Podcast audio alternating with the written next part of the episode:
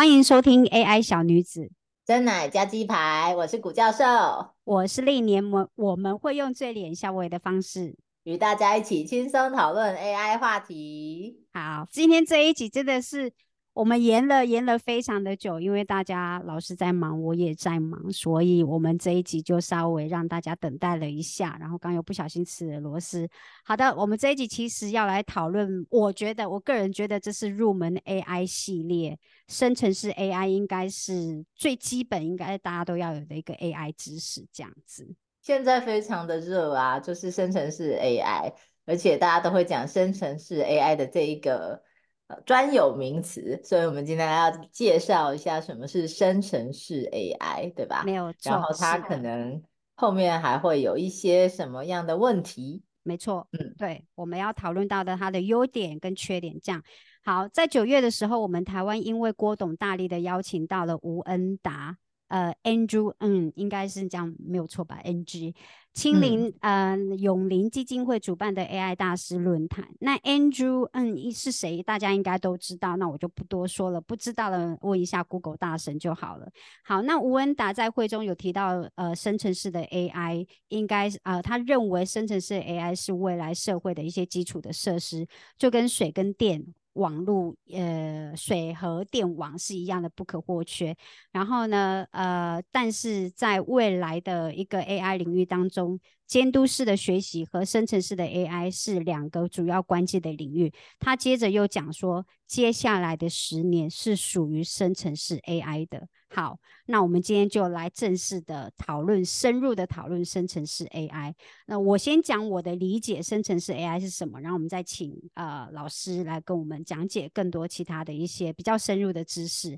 那我的理解，生成式 AI 应该就是我们给一堆资料，不管是图像的或者是文字的，然后 AI 会再按照我们问的问题或者是我们的 request。整理成一个呃，他自己整理成一个生成的呃文字或者是图片给我们，像 Chat GPT，还有像 Chatbox 客服机器人，或者是 AI 生图绘图，像 Mid Journey，或者是呃最近才刚发现的一个热腾腾刚上市的一个完美 AI 绘图的 App。然后我我非常建议大家可以去玩，因为它有一些新的一些 feature 出来。然后还有用手机输入文字叙述，你就可以产生图片。然后还有输入文字就可以产生音乐的 AI 的平台。反正就是需要资料库来生东西给我们的，应该就是生成式 AI。老师，我这样子初步理解应该没有错吧？嗯，有大致上是没错啦。就是我觉得我们现在看到生成式 AI 的话，我们就会觉得说，只要这个东西会生东西给我们，它就是生成式 AI。那我们也可以就是整体上大概上去这样了解它是没有错。不过刚才有提到一个说会需要呃一堆资料，然后或是资料库，但是其实这个算是生成式 AI 的训练过程，它会。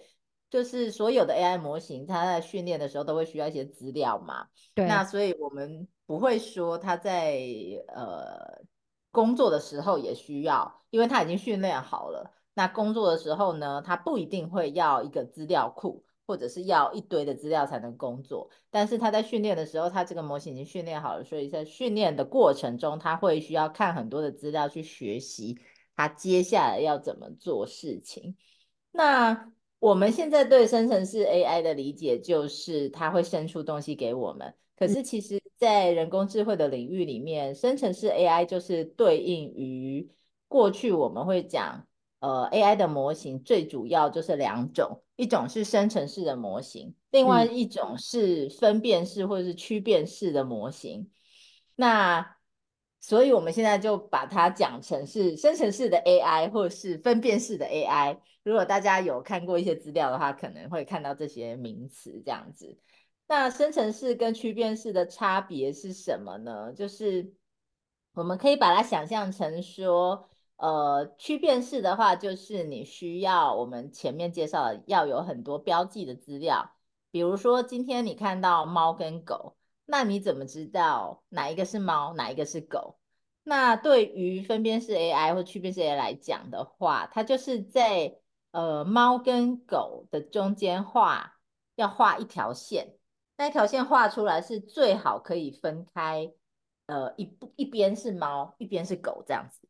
那他就是学我们怎么画那条线。对，呃，这个等于就是教电脑去分辨猫就是长这样，狗就是长这样。那我重新给了你一张猫的图，那机器就要告诉我，对，它是猫，所以它懂得分辨。这就是但是它学习猫是这样，跟狗是这样的方法不太一样。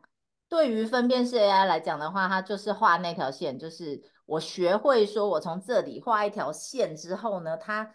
这边就比较可能是狗，那边可能比较是猫。但是生成式 AI 它学的是呃猫的组成应该是怎么样哦，所以这两种学习的方式是不太一样的。那用数学来讲的话，我们要用数学来讲吗？这样大家会不会头很想睡觉？没关系，老师给你讲一下。用数学来讲的话，它就是生成式，它它的概念比较是 joint probability，就是。一起一起出现的那个几率，OK，这些都全部一起出现的几率，就比如说你要组成一只猫嘛，然后你猫的那个样子啊，一起出现几率，可以理解。然后分辨式的话，它是条件几率，嗯，就是你在这个情况之下会出现这个的几率是怎么样，所以它在数学上还是有点不一样的。那在概念上，我们可以用刚才我说的那个画线跟学怎么去画一只猫来呃想象，就说。今天你如果看到一群是有猫有狗，那你会画一条线把它们分开，你不一定会知道一只猫应该画成什么样子，你可能只是知道它们哪里有一些不一样的地方，对不对？对，好，那这就是分辨式跟生成式的差异。那生成式它学的就是这样一个东西，它应该是怎么样的。所以现在的模型很多，就是最近大家听到生成式 AI，当然生成式 AI 的模型都是呃。生成式模型，但是过去我们在人工智慧上有很多的分类问题，其实使用的都是呃分辨式的 AI，不是生成式的。对呀，老师，现在都是生成式。嗯，老师今天这样讲，我才知道什么是分辨式的 AI。我一直以为，其实就是老师还没有这样子讲之前，我一直以为那个其实就是一个生成式 AI。但刚刚这样子用数学的一个理解的方式。来解释，我觉得我觉得 make sense 就非常的清楚。就是从我们平常生活中去想说，我们要分辨东西，不一定要知道它长怎么样，我只要知道它跟别人有哪里不一样就好了。对，没有错。那生成式 AI 有没有其他老师大概知道的一些范例？譬如说在教育的一些什么范例，或者是跟健康或是 medical 有关系的啊？我记得老师之前还有做一个什么欧米亚给与文物对话的一个展，对不对？对对对，那我们先讲教育的部分好了，因为这个例子太多了，我们可能一下子讲不完。那教育现在比较有名的，我自己知道就是那个酷音网，教育部有个酷音网。那这个酷音网就是给小朋友去上面学英文的。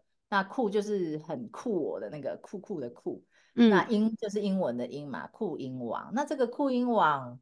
它的背后，如果我没有记错的话，就是 Open AI 的 service，所以它有一个机器人是你可以去跟它用英文聊天的，然后去练习你的英文。所以它这是一个在语言教育上的应用。其实我觉得大型语言模型对于语言教育是应该会非常的好用，因为它的语言能力其实不错。我们如果是第二第二语言的话，都不一定，即使我们学了这么多年，都不一定能够写得像他这么顺。所以，他其实真的可以帮我们去看一些文法啊、用字啊，然后聊天要讲什么。当然，不会像真人这样子有非常呃不正式的这种聊天的语气，但是呃，一般对话也是没有问题的。就于学习学习来讲，应该已经是蛮足够的了。没错，没错，我是觉得学习的话，尤其是像我们小朋友在学习英文，应该是非常的好用。因为而且再加上现在的语言模型，其实大部分来讲，它的英文的效能都是最好的。对，其他语言的不一定效能能有像英文这么好。对啊。然后另外就是刚刚有你有提到那个我们那个欧米亚欧米亚给对。对啊，我们那个我们雅给的系统也是今年在我们院区开放日有跟我们的文物馆合作，所以我们基本上也是背后有一个语言模型，然后这语言模型呢，你可以跟这些文物啊或是艺术品去对话，那你感觉会是你跟艺术家对话，或是跟这个文物本身对话，所以这还蛮有趣的，就是呃过去的话，我们很多教育上的。相关的一些工具，大部分都是单向的。就我们想说，呃，像展览或是这种博物馆，其实你走到博物馆里面，不管你今天有没有导览，导览也是他会讲给你听，你其实没有办法去跟他讲。对，你跟不一定只是问问题，你可能就是只是想要讲说这个东西，你觉得画的也没有那么好看啊，你就是可以跟他，你知道，就是吐槽一下或什么的，也没有办法，或者是。你可以跟他聊一些不是这一幅画，但是是跟他有关的。比如说，如果你看到有一个法国的画家画了一些什么样的画，你可以问他说：“哦，那个时候的法国是怎么样？”可是其实我们一般的教育的工具很难达到这个目的。但是如果我们使用大型语言模型的话，这个就可以做到。比如说，我们。呃，在绘画展的时候，我们有用一些很有名的呃西方的绘画，那就会有人去问说，呃，比如说这个正在读书的女子是谁，或是她在看什么书，嗯，像这样子的问题，她是都可以回答你。那或者又是说，我记得我们跟文物对话的那一展览的时候，也有人问说，这个鼎就是商朝的鼎。可以煮东西，还是可以煮火锅吗？哎，对耶，嗯，对，好问题。那或者是 对他他，然后也甚至有人，我看到那个里面真的有那个小朋友去用这个系统，然后他就问说：“哎，你喜欢商朝吗？”对他就会问一些这种他其实关心的问题，可能是五花八门的。那我们过去的教育比较是专注在这个。物件或是东西自己身上，可是它的周边周边就比较困难提供这些相关资讯给小朋友。那我觉得现在的语言模型其实都可以做到这件事了。我觉得非常的酷，而且很非常有教育的一些，我觉得有它的意义在。对呀，所以我们很希望可以就是把这种语言模型或者是 AI 的技术都赶快可以从好的方面了。当然，我们等一下会聊到一些它可能有的问题，但是好的方面，我们就可以尽量赶快去运用它。好，那我这边就是在呃 research 这一个 topic 的时候，我有看到呃，像有人会有一个问题，譬如说可使用的训练资料会不会有用完的一天？会吗？呃，我自己是觉得用完的一天是不会，但是这个训练资料会不会未来有什么样的变形，我们不知道。比如说，只要人会一直创作文章、创作画作、创作各种作品，那当然就会有一直有新的东西可以来让我们训练我们的模型，而且其实我们的 AI 系统。也是从以前看到现在的话，就是必须要与时俱进。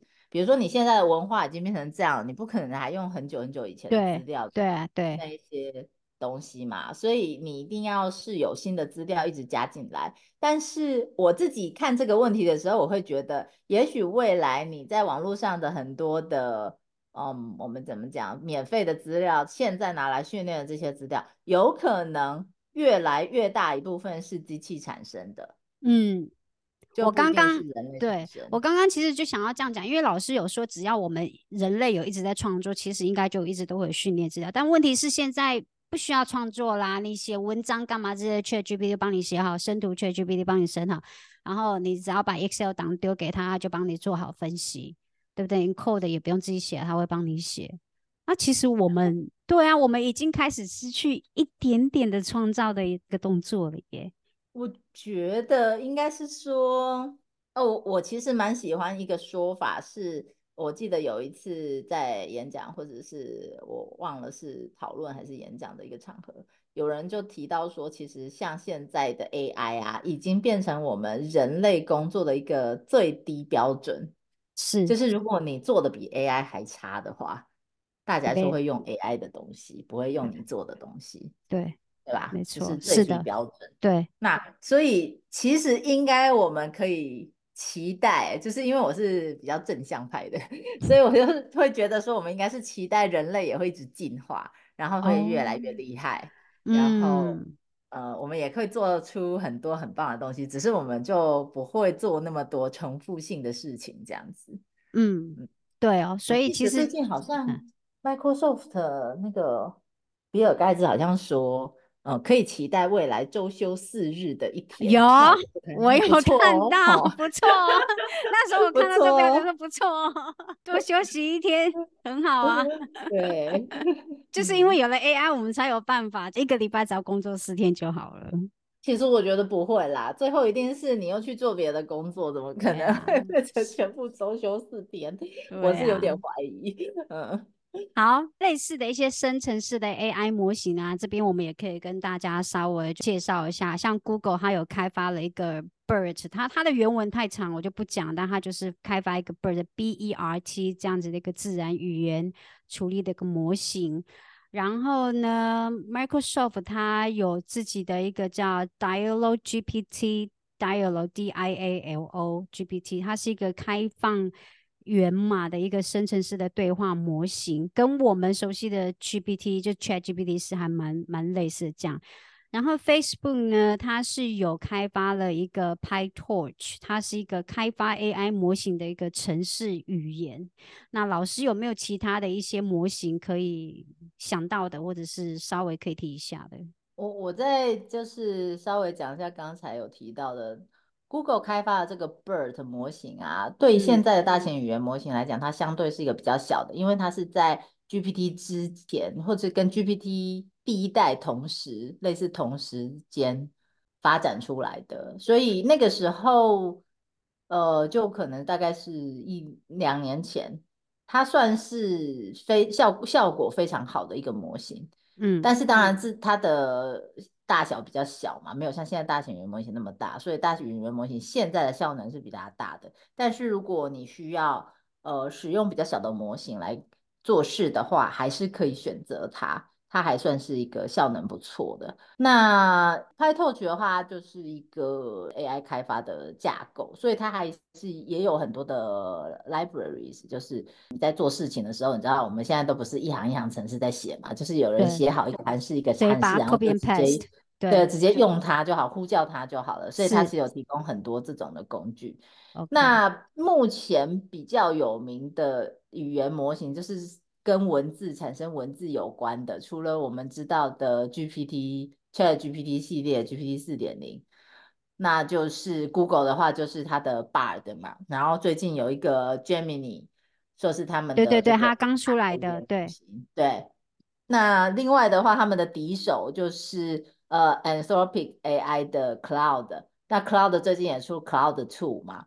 那呃，Anthropic AI 是如果没记错，它是也是 OpenAI 的人出来开的。那、哦呃，Cloud Two 它跟 ChatGPT 听说使用的人认为啦，就是它的对话稍微比较自然一点，因为 ChatGPT 目前我不知道大家有没有常用它，就是用了一阵子之后，会感觉它好像最后都会一直要叮咛你一些事情，有没有？就是最后都会跟你讲说，哦，但是你要怎么样的话，我我刚刚讲的这些不是全部哦，你可对他能还要，他就是不想负责任就对了啦。就是他会尽量把这个回答讲的，好像蛮完整的，就是他没有保证他百分之百都能够 cover 到所有的答案这样。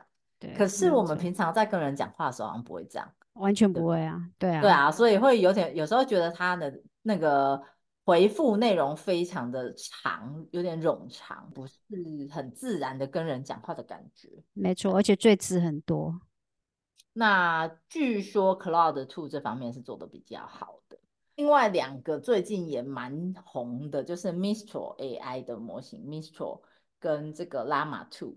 那这两个模型就是比较小的，都有七 B 的模型，他们都可以就是自己训练自己的模型。那 Mistral 的话，目前就是中文部分效果比较没那么好，它英文还不错。那拉玛兔很红的原因，就是因为它是第一个开源商用嘛，所以现在大家很看到很多人就是公司啊还是什么想要自己训练的话，大部分它的基底都是拉玛兔。对，这个我们我觉得绘画模型大家比较熟哦，像你刚刚讲的 Mid Journey，对，这个大家应该都知道了。对，或是 d a l e Two 啊，Stable Diffusion 啊，对，这些大家大概画画部分比较都会稍微比较熟一点。那这些大家就是最近就是比较有比较红的，对 对，因为我觉得模型其实出来的很快啊，就是一直出出来新的，一直出来新的，所以其实。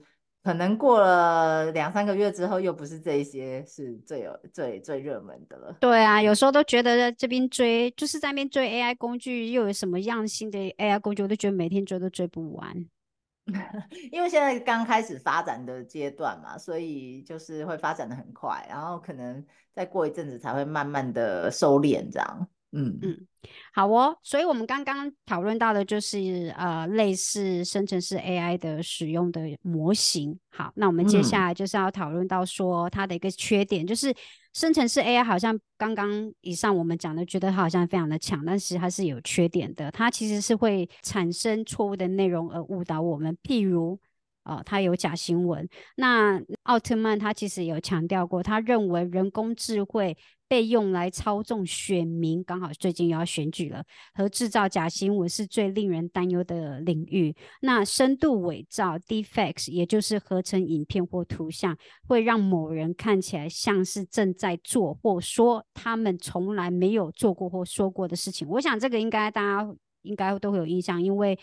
Instagram 里面有一些影片，的确是有讲到，就是会利用呃像这样子一个技术，然后来捏造某些政治人人员或者是啊一些演员，他们讲一些他们根本没有做过这样子事，或是说说过这样子的话。那 Defects 还是可以呃，就是用来冒充像我刚刚讲的普通人、政治人物或者是名人，然后可能会被用于勒索、诽谤或欺骗。所以其实生成式 AI 的确它是会有像这样子的一个，嗯，对我们来讲，我觉得不是那么正面的一些一些行为，或者像新闻或者是内容。嗯，是的，因为它生成的品质很不错，然后它生成的 cost 又很低，又生成的又很快，对对对，所以其实是因为这样子，所以。就是很容易让大家来生成一些假的东西。那假的东西不一定是我们上一回有讲到的，像是 AI 的幻想这样子的事情。因为幻想的话，比较像是你问他一个问题，那他为了要自圆其说，他会把一些洞补起来啊，或者什么的，然后看起来就像是他是幻想一样。但是假新闻的制造其实也可以是人去故意。呃，利用这些工具去生成，那比如说像 Deepfake 一定就是嘛。那如果是像是呃语言模型的话，你可以跟他说，请他写一个关于某某事情的报道，但那件事情可能是假的。目前的测试是有些模型是会写的，那有些模型会做基本的检测，就会先看一下说这件事情是不是真的。如果不是，他跟你讲他没办法帮你写。那这个是目前的状况，但是其实很多时候它还是会被我们的一些话术啊，就是如果你真的要用的话啦，所以这个真的就是道高一尺魔高一丈，嗯，正邪之间的我们讲战争吧，对啊，因为你可以跟他讲，你可以问他为什么人有，我随便讲个例子，为什么人有三只眼睛？那当然讲这个有点太明显是假的，可是有很多其他的事情，你故意这样跟他讲的时候，他反而会为了对他为了要回答你的问题而讲一些不是真实的啊。没错，OK OK OK，他就会回答说，对，人有三个眼睛是因为怎怎怎，而而而不是不是来纠正我们说没有哦，根据我的学习，我的资料库应该人只有两个眼睛，叭叭叭之类的。没错，就是说有一些很明显错的，他可以做得到，但是呃，一般来讲，你问他就是这种问题的时候，他会试着去回答你，那就会产生一个假的内容出来。好，所以其实还是会有一些问题啦，但是我们带一些正能量好了，就是对啊，要不然真的就讨论到最后都觉得说还是不要有 AI 好，但是不行，AI 实在是太好用了。对，就是说，其实大家都会觉得说，哦，我们可以做坏事，可是做好事的人也是可以也是很多。对，对啊，你以前的话，你有一个新闻，你要发一个新闻，你可能要回去，然后写，然后写写写写，然后隔天晚上写到半夜，有没有换？然后隔天那个截稿凌晨，然后就要去印。以前就是这样子嘛。可是现在的话，你可能马上就可以，你只要跟他讲说这个大概的事情的经过一些概。概要，他马上就可以写一篇出来。你检验过之后，你就可以使用它。所以不只是写假新闻的人效率变高，应该要写真新闻的人效率效率也变高了。对，没错，就是大家应该效率都要变高才对。那另外的话，就是我之前有听过，呃，我们说这个 deep fake 啊，大家都说这个用被合成来做，他们没做过是就是一些不好的事情。但实际上，呃，在演艺圈也有那一种，就是我把我的肖像权卖给你，你就直接我人就不用过去你那里拍影片哦，你直接拿我的脸啊什么的，然后就做成一个影片，然后就可以直接用。所以就是它的。正面使用的效率也是很高的，只是我们就是要去了解它的问题呀。看使用的人他是正面的使用还是负面的使用？没错，没错。其实很多事情都是这样嘛。像像我们就算不相不讲现在的这些 AI 的模型，我们讲那个呃 Google 的搜寻好了。那 Google 的搜寻，我们都会在上面搜说哪一些东西，哪一些东西我们要找的。可是它最最快跳出来的，可能就是那些。有买广告的，然后我们就会觉得说，嗯，那这些有买广告，其实它就是想办法让他的目的达到嘛。那又有另外一些演算法，就要去想说，我怎么样去呃找到东西，但是我不想要看到这些其实是买广告的，对吧？所以其实就是正反两方都会永远都是会一直不停的想办法要去达到自己的目的。那我们就是正面，我们要好好的利用 AI 这样。没错，非常同意。好，那我们接下来就是要讨论一下这些 AI 的一些道德问题，还有隐私的问题。呃，我们可以先来讨论 AI 生成到底有没有一个版权的问题。我相信大家都对这件事情应该是持有一个 question mark。那就台湾的法律是没有的，法条是说。呃，我就简单带过，快速念一下，因为这个真的会让人家想睡觉。欠缺人类精神创作的内容不受著作权的保保护。呃，如果 AI 所生成的内容完全是由 AI 模型独立自主运算而生成的，AI 只是利用人。呃，仅仅单纯下指令而没有投入精神创作，那这个 AI 生成的全新内容不受著作权法的一个保护。还有就是，也因为第二条呃法令是重置在线著作不会产生新的著作权。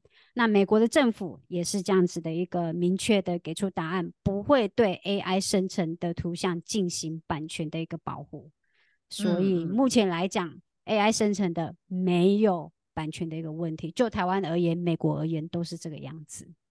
我想现在争议比较大的，应该是说，呃，大部分的人会认为说，或者是这些创作者，因为他们可能会担心未来他们的著作权没办法受到保护，所以一个问题点是在于说，这些模型他们在训练的时候，为了要产生这些新的内容，是不是有用他们？这些有版权的资料，但是却没有告知他们。嗯，这个是其实是现在，比如说，呃，有一些人就是可能告 Open AI 的一些状况嘛，就说，哎，你可你是用我的资料，但是你我是有版权的，但是你没有，你就是网络上都拿了就去用。那最近一个呃，其实应该前阵子就有一些讨论的啦，就是在讲说这个日本政府啊，日本政府他们现在目前就是讲说，呃，被不会对于那些被用来做 AI 训练的资料进行保护，就是说不管你这个是盈非盈利或是盈利的，只要是拿来训练 AI 的 data，就他拿什么 data 都可以。你有版权的话，他也可以拿，所以这个对，所以这个是目前日本一个比较神奇的，真的很神奇耶！而且这个很突破性 呢，这个代表 就是随随便便我谁的资料我都可以拿来训练呢。对啊，所以那时候我记得有一个新闻还说，日本的创作者就是有一点 frustrated 的对于这个。这的确是有一点点可怕，对，没有错。这这不过我们 AI 人也也有说啊，日本会变成 AI 模型训练的天堂。哎，真的 有，我刚刚在想想 说，如果我要做一些非法事，那我去日本做好了。那不是非法的啦，他只是拿这个有资料来，你还是不能做非法的事情啊。这个这个至少我可以避免被告，你知道那边拿别人的资料的时候，我可以避免被告。我去日本好了。你这个领域已经到那个 responsible AI，就是负责任的 AI 的的这个层面了，就是负责任的 AI 是不可以。你的目的性是不可以是坏事的，做坏事的。好，这个这个又是另外一个 topic。Responsible AI 真的是另外一个很大 topic。好，那我们现在来讨论 AI 到底要不要受到管制。那呃，在做这个 research 的时候，那个奥特曼就是奥特曼，他有提出建议来，就说。他觉得应该要受到管制，那尤其是要建立新的一个政府的部门来受到管制，然后或者是建立 AI 模型的安全标准，评估它的危险性。所以其实像 Open AI 这样子的创办人，他也认为是的，AI 要受到管制。那老师会觉得呢？嗯，我觉得他当然提的这个是可行的方法，但是因为现在很多配套措施都不成熟，所以我觉得还会需要一点时间。比如说你说要。颁发许可权，那会不会许可权又像以前的那种托拉斯一样，就是某些人可以有许可权，某些人又不可以有许可权？到底要怎么样才能有许可权？会不会这个许可权的取得，最后会导致这个过程中有很多的问题？那这可能都还需要再再思考一下。那另外他又说这个。要建立安全标准，评估危险性嘛？对，例如说它会不会自我复制，或是向外渗透？这个，嗯，我觉得安全标准一定是需要的，但是这是一个治安的问题，所以我们就可以不用在这里讨论。那最后的话就是说，哎，要进行审核，可是进行审核也有很大的挑战，因为模型一直在变，对，变强，变强，变强。那你要怎么样审核？好的审核标准，没错，没错，我也觉得真的是变太快了。那我们在讨论这个时候，刚好就我们就发现到欧盟在十二月九号的时候有正式宣布通过一个人工智慧的法案，一个 AI Act。那他就是想要成为，他现在是全球第一个 AI 综合法律的一个框架。那它主要重点是放在保护个人、企业的一个安全，还有基本的权利。但是讲是这样讲啦，但但是真的会保护到，或者是说，你知道有没有真的会规范到 AI 未来一个发展？我觉得这个应该就是静观其变。嗯，目前看起来欧盟是最严的啦。对，没有错。所以这是不是告诉我们，如果想要发展 AI 的事情，不要去欧洲好了？你是啊，去日本，去日本。对，刚刚讲的去日本。现在有很多实验真的会排除欧洲人的参与耶。这是我听到的，所以对啊，一定是的法律会有一些影响，没错。而且大家都很担心，以后要去那边开公司的话，要符合那边的法律。对啊，没有错。然后那边要管那么多。好，那我们今天这个入门 AI 系列生成式 AI，我想我们应该 cover 蛮多非常基本的一些概念跟想法，就是什么是生成式 AI。让我们刚刚也举例了一些其他的模型，然后还有 AI 的缺点，假新闻啊，深度伪造。那刚刚老师也解释了，就是 AI 是不是真的要被监督，就是在发展 AI 的时候。好，那老师还有最后要说些什么吗？呃，我觉得大家要理解到，就是。有时候没办法什么都要啊，就是我如 果要管制 AI 的话，我可能 AI 的模型的效果就没有办法那么好。没错，所以就像是你想要人家送你礼物，但又不告诉他的，要叫他自己猜，就有点难。没错，对，就像我们女生总是要男生来猜一样。